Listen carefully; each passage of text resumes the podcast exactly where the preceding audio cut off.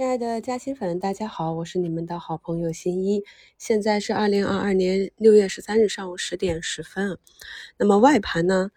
周五是一个大跌，加上今天期货的表现啊，美股呢应该是跌了百分之五，而我们上证指数呢低开不到百分之一，所以呢也是啊非常温柔的，强于一个普遍的预期啊。那么我们这边呢，在一周展望里已经跟大家讲解过了。大盘应该怎样运行？我们应该怎样去做中长线的持股啊？那么今天可以看到，我们周六讲的像光大证券啊，还有像锂矿、光伏啊、有机硅啊、风电这些啊，都是一个低开高走啊，表现呢还是比较强。整车这里啊，中通客车位置比较高，一直在震荡。那么下面的这些趋势的，像东风汽车、长安汽车呢，今天也是在一个上涨。目前呢，整体有两千八百多家下跌。这也是上周五啊，四千多家上涨之后啊，冰点之后有普反嘛？那么大涨之后呢，有一个回调也是很正常的。但是我们自己关注的这些中报业绩超预期的板块呢，目前还是有资金持续的去介入啊。这就是跟大家讲，我们去在不同板块中分散持仓啊，去对冲的一个原因。那像目前不是热点板块的一些消费食品，今天走的就相对弱一些。但是呢，整体已经走出一个上涨趋势的个股呢，就是按照上涨啊，回踩到某一根均线，然后继续去创新高这样趋势走的个股，我们就可以安心的持有。因为呢，像这种个股出局的指标，我是讲过很多次了，从去年就开始讲，那么近期的直播里也反复的讲，什么叫让利润奔跑？就是啊，你能捂得住啊，虽然是震荡上行，但是重心上行就可以继续持有，让利润奔跑，同时又不坐过山车的方法，就是要带有一个合理的、逐步的啊兑现出局、减掉仓位，以及最后整个趋势结束离场的这样一个指标，我们一定心中要有这样一套的交易系统。才能够客观理性的啊，在上涨的时候捂得住啊，那么在涨势结束时呢，也能够果断的离场，不要总像一般的散户那样想着我没卖到最高点，等到新高我再去卖，这种是要不得的。那么药明康德呢，目前是在跌停附近摩擦啊，那这个是出了一个利空，大股东减持啊，那么大股东减持在低位呢，给个股带来的也就是差不多一个跌停附近的影响。可以想象啊，今天又会有很多朋友来问我啊，怎么处理？那么前期呢，它也是达到了上方一百二十日的压力线。我们在节目中反复的去讲，那么第一次触及这种压力线，股价会怎么走啊？我们应该怎样去处理？既然前期已经有高抛的这样一个利润空间出来，那么做中长线就要按照计划看一下啊，基本面有没有变？如果基本面没有变，短期的利空反而是中长线去加仓。回补仓位的一个机会啊，那既然是要做二零二二年的这个增速，那想来呢，持股的周期就要到年报出来了，每一季的季报都要跟踪，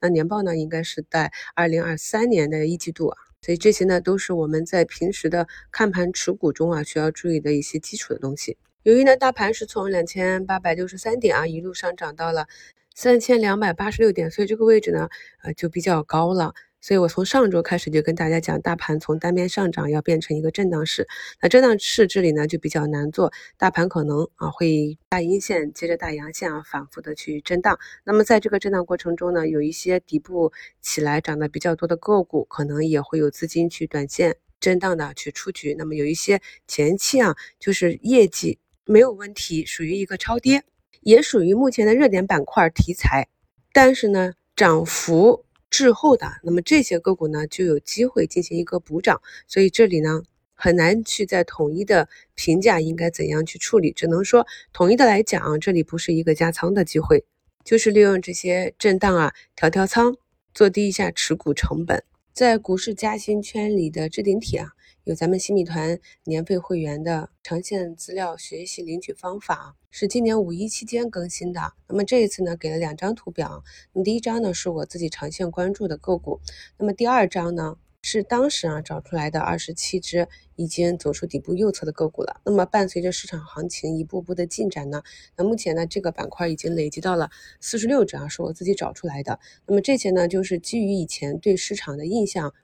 企业资质还不错，那么慢慢的图形也是走出来的这样一个择股的选择，并不是跟大家讲买卖的推荐，重点呢是在第二张图右侧啊，底部右侧股图形强度跟踪那里的文字说明，是希望大家能够学会啊，自己去甄别哪一些个股什么样的形态，就算是走出底部右侧，我们可以去带损测试啊，带损介入了。所以说呢，在里面的有可能走坏会被调出，那不在里面的呢，符合图形也依旧可以参与啊。那这是我给大家分享这样一个学习资料的一个初衷。今天我已经感受到这个盘面的震荡了。我早晨开盘的时候，当日浮亏两个多点啊，然后马上震到了浮盈两个多点，现在在平盘之间震荡。所以呢，我们专心的看着自己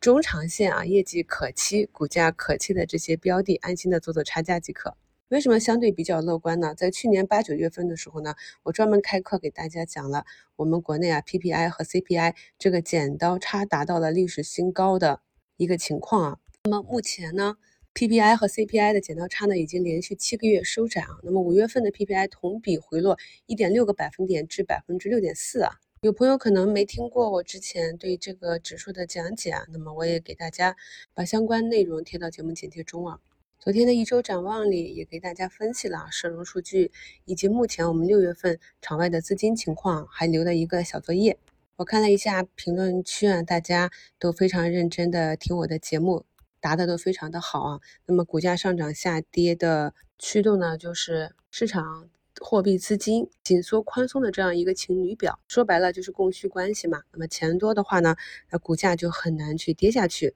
所以我们要观察两市的量能，两市的这个增量量能呢，一定是场外的资金进来的。经过了过去一两年，我们有系统的把这些大的点、小的点，不同维度的知识串在一起。我也看到越来越多的朋友可以独立的思考，我们可以更好的沟通交流来理解这个市场。还有朋友问我在直播中讲的同花顺的 MACD 是怎么调出来的？那么手机版的。